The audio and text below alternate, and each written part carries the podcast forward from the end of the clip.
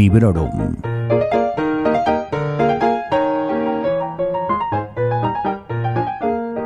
Hola, soy Vanessa y esto es Librorum, un podcast en el que os comento mis lecturas recientes de manera más o menos breve y siempre sin spoilers. En este episodio vuelven las hermanas Bronte y en este caso se trata de Charlotte y de su novela Jane Eyre. Os recuerdo que en sons.red y allá donde escuchéis Librorum tenéis un episodio dedicado a Agnes Grey de Anne Bronte.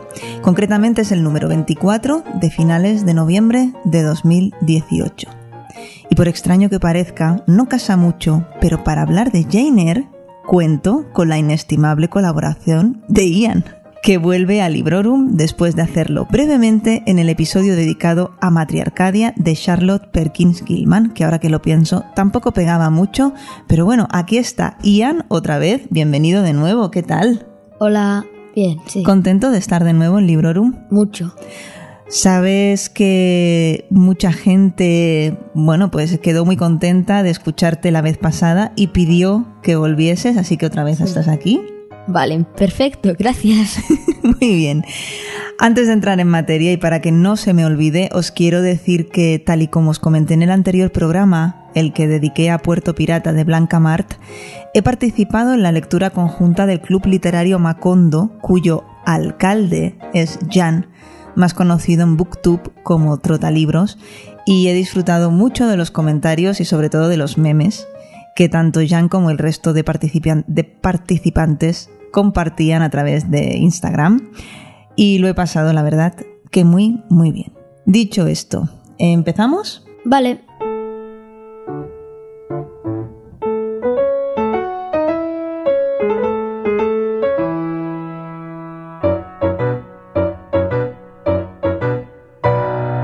A mí lo que me gustaría saber primero de todo es si el libro es muy gordo y si te lo has leído en digital o en papel.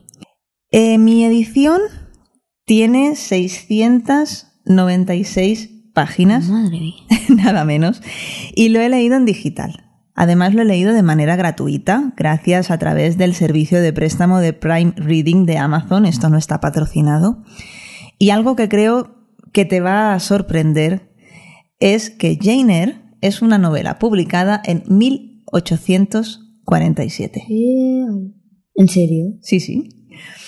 Además, podéis ver en Internet sin ninguna dificultad la portada de la primera edición de esta obra y bajo el nombre de Jane Eyre puede leerse una autobiografía. Y es que hay muchísimas coincidencias entre la vida de la autora y la de la protagonista de esta novela, tal y como os iré contando a continuación.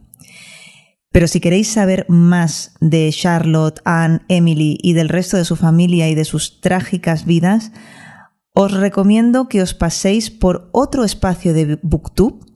Es el de Mikey, que en algunos de sus vídeos os lo cuenta divinamente y de una manera además muy muy divertida, ya que Charlotte no es precisamente santo de su devoción. Y bueno, yo voy a dejar que lo descubráis vosotras mismas.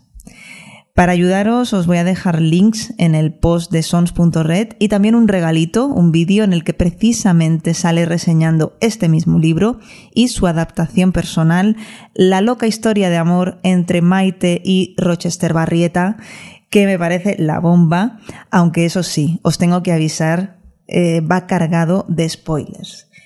Si ya habéis leído Jane Eyre, no os lo perdáis porque es un vídeo imprescindible. Y no puedo dejar de lado tampoco a Magrata Jostiernos, que es otra booktuber de referencia y fama mundial, que también controla mogollón de este tipo de literatura más clásica y de la que seguro sacáis muchas recomendaciones interesantes y cuya visión sobre Charlotte Bronte es ligeramente diferente a la que tiene Mikey y esto es súper enriquecedor. ¿Algo más antes de pasar a contar de qué va la historia? Pues sí, porque veo que me estoy enrollando y que me estoy ocupando de temas de los que normalmente me ocupo al final de los podcasts en, esta primera sección. Y además que me estoy olvidando de algo muy muy importante que es citar a la traductora. La traductora de esta edición de Jane Eyre eh, no es otra que la también escritora Carmen Martín Gaite.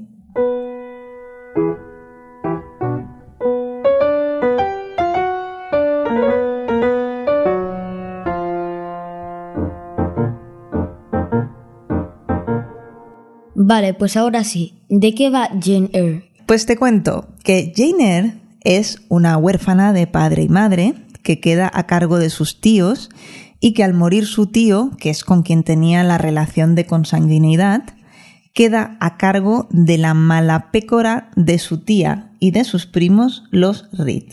Jane es una niña muy muy inteligente, eh, muy consciente de su condición y de lo mal que se le trata, y que se revela ante las injusticias que padece, y que por esto, cuando tiene algo más de 10 años, es enviada a un internado, al internado de Lowood, un sitio en el que las condiciones son tan malas que muchas niñas mueren enfermas. Aquí voy a parar porque ya encontramos varios paralelismos entre realidad y ficción. Charlotte quedó huérfana también, de madre en este caso, y su padre la dejó a ella y a sus cuatro hermanos a cargo de una tía. Aquí ya encontramos eh, una coincidencia. Lo que no sabemos es si esta mujer los maltrataba tanto como en la novela se humilla, se asusta y se maltrata a Jane, pero sí que vemos que Charlotte y sus hermanas Emily, Elizabeth y María son llevadas a un internado, donde Elizabeth y María mueren de enfermedad. Algo que Charlotte siempre ha atribuido, o atribuía mejor dicho, a las malas condiciones de la institución, del colegio. Ian pone cara de susto, como diciendo... bueno, en Lowood, no obstante, Jane también tiene buenas experiencias y conoce a personas que valen la pena y que le dan algo que hasta la fecha era desconocido para ella, que es cariño. Estudia mucho, aprende mucho, madura quizá antes de tiempo y se convierte en profesora dentro del mismo centro para posteriormente seguir adelante como institutriz de la pequeña Adele, una niña adoptada por otro personaje muy importante en la novela, que es el señor Rochester. Charlotte Bronte, la autora, también ejerció como maestra en una escuela privada en la que anteriormente estudió y después también trabajó como institutriz. Aunque creo que todo lo que se refiere a la relación entre Jane Eyre y los personajes de Thornfield Hall cuesta, ¿eh? que es la propiedad del señor Rochester y que está regentada por la señora Fairfax, eh, la ama de llaves, pues esto ya entraría dentro del terreno de la novela. A partir de aquí, la novela sigue adelante con el autoaprendizaje de Jane y añade elementos como el amor romántico y la ambientación gótica y un punto fantasmagórica. Vigila con los spoilers, ¿eh? No puedo hacer spoilers lo sé. Aunque pueda haber gente que piense que es absurdo evitar los spoilers cuando estoy comentando una novela escrita en el siglo XIX, ¿no? Que tiempo para leerlo han tenido. Sí, pero igualmente no todo el mundo está obligado a leer Jane Eyre. Así que, bueno, quiero también que los que estéis escuchando este episodio y no lo hayáis leído, disfrutéis de Jane Eyre sin saber más de lo imprescindible o incluso si sois afortunados, nada de nada. Así que por supuesto que la reseña ha de ser lo más genérica que sea posible, comentando los elementos que más me han llamado la atención. Eh, pues por ejemplo, sus personajes, la manera en que está escrita, etcétera, etcétera.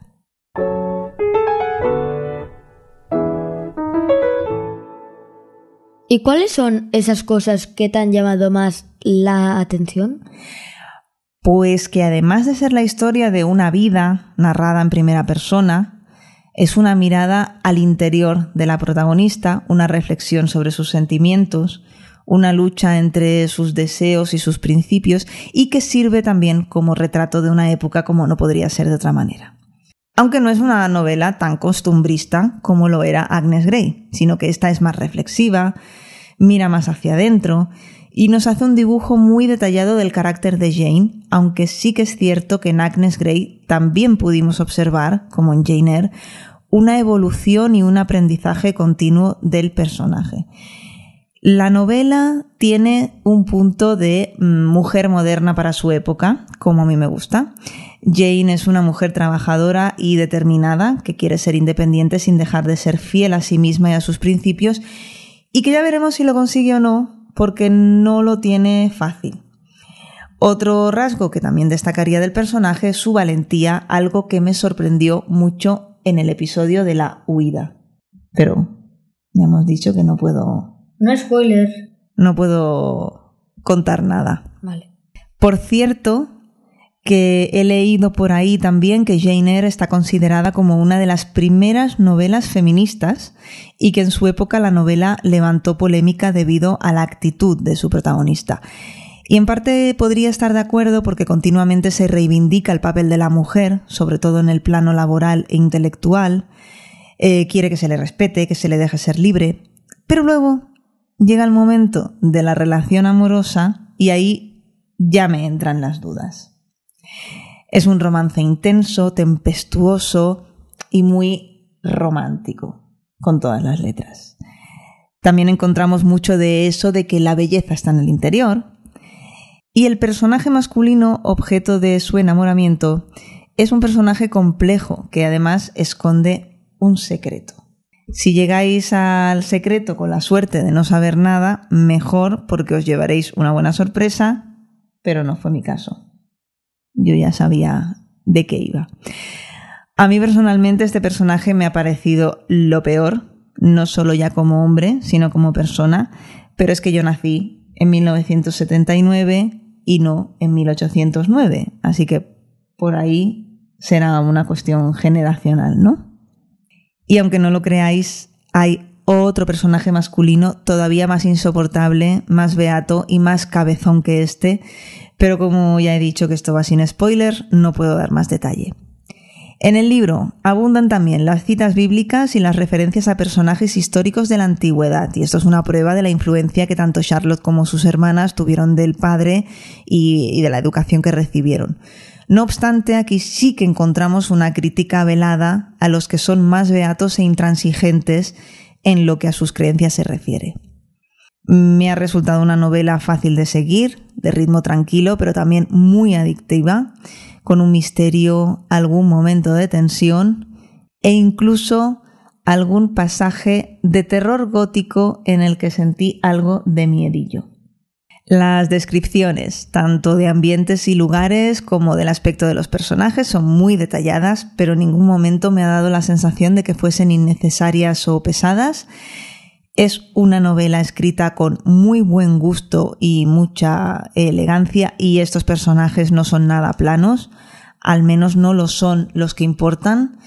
Y hay algunos secundarios como las hermanas Rivers, que son tan llamativas y me gustaron tanto que no me importaría que existiese un spin-off sobre ellas. Por lo que veo, te ha gustado mucho. Sí, he disfrutado mucho de esta lectura y a diferencia de lo que me ocurrió con Agnes Grey, en esta ocasión no se me ha hecho cansino el teísmo omnipresente en toda la obra. No ha estado exenta de santurronería, ya lo he dicho, pero no me ha agobiado tanto como en la novela de Anne. La sensación final ha sido de satisfacción, eh, de leer este clásico que sé que voy a recordar siempre. Y no voy a entrar a valorar si el final que se le ha dado a la protagonista es merecido o no, porque esto no me corresponde a mí, pero sí que me ha gustado mucho lo que se me ha contado y también la manera en la que se me ha contado.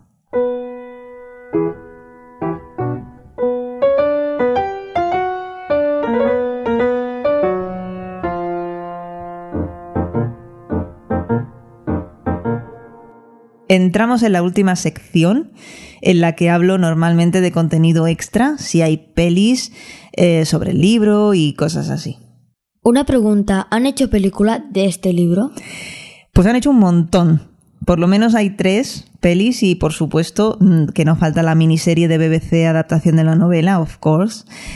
Pero yo no he visto ninguna, ni una ni media adaptación de Jane Eyre en el cine, en la tele, en el teatro, o al menos de momento. Y estaba pensando, de hecho, contaros aquí cuáles son y también en nombrar las otras obras de Charlotte Bronte, pero después he pensado que, para ello tenía que consultar la Wikipedia y el IMDB, y eso también lo podéis hacer vosotros, ¿verdad que sí? sí? Y además, como ya me estoy enrollando tanto que Ian está aquí como diciendo, pero ¿qué me estás contando el libro entero? Pues lo vamos a dejar aquí. Lo que sí que quiero aprovechar ahora para contaros es que existe una biografía de Charlotte Bronte escrita por Elizabeth Gaskell, autora, por ejemplo, de Norte y Sur, que tenéis también reseñada en el episodio número 18 de este podcast, a la que me gustaría, por cierto, ponerle las manos encima, me gustaría bastante, pero no sé cuándo va a ser esto y la verdad es que lo veo lejos. Y ahora, antes de despedirnos, otra cosa que se me olvidó contaros en el 36 episodio, es decir, el anterior programa de Librorum.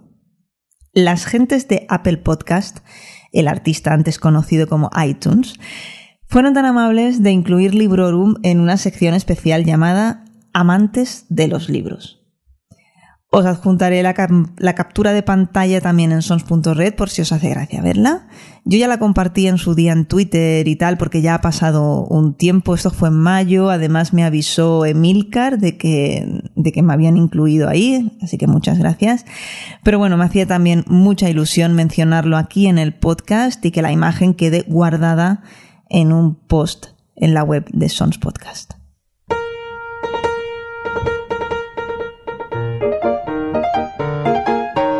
Pues esto se acaba, Ian. Ya estamos, nos despedimos por esta vez. Entonces, ¿tú recomendarías este libro? Sí, no a todo el mundo, obviamente, a ti no te lo recomendaría. Todavía, todo llegará, pero en general sí recomiendo encarecidamente la lectura de Jane Eyre. Y bueno, os deseo a todos y a todas unas buenas vacaciones de verano, caso que las hagáis, y a los oyentes del hemisferio sur, felices vacaciones de invierno si es que también las tenéis. Felices vacaciones. Recordad que tenéis un montón de recomendaciones literarias en Librorum Podcast y si quieres, Ian, que has hablado muy poco, lee tú donde pueden encontrar este podcast. En sons.red, en ebooks, en Apple Podcasts, en Spotify y en todas partes. Y si no es así, si no nos encontráis en todas partes, si hay por ahí algún podcatcher o web o yo que sé donde encontréis vuestros podcasts y que no os aparezca Librorum, sea por lo que sea, nos avisáis que el señor Mirindo seguro que pondrá remedio a eso cuando él vuelva de vacaciones también, que también se ha ido. Vale. Muchas gracias por acompañarme otra vez, Ian. De nada, me ha encantado. Espero que pronto te pueda hacer yo a ti las preguntas y nos hables de alguna de tus lecturas recientes. Por ejemplo, ¿qué estás leyendo ahora? A ver. Ahora estoy leyendo Max Crumbly de Rachel René Russell. ¿Y crees que un libro así da para podcast? Yo creo que sí, porque es un libro gordito, con mucha historia y es muy divertido. Vale, pues cuando lo termines, a ver si nos animamos. Muchas gracias a todos y a todas por seguir dejando que os acompañe durante un ratito desde este Librorum de Sons Podcast. Hasta pronto y felices lecturas. Adiós.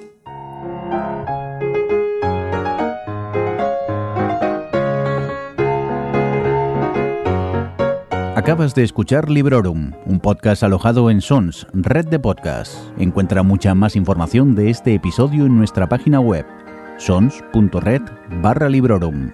Y descubre muchos más podcasts en sons.red.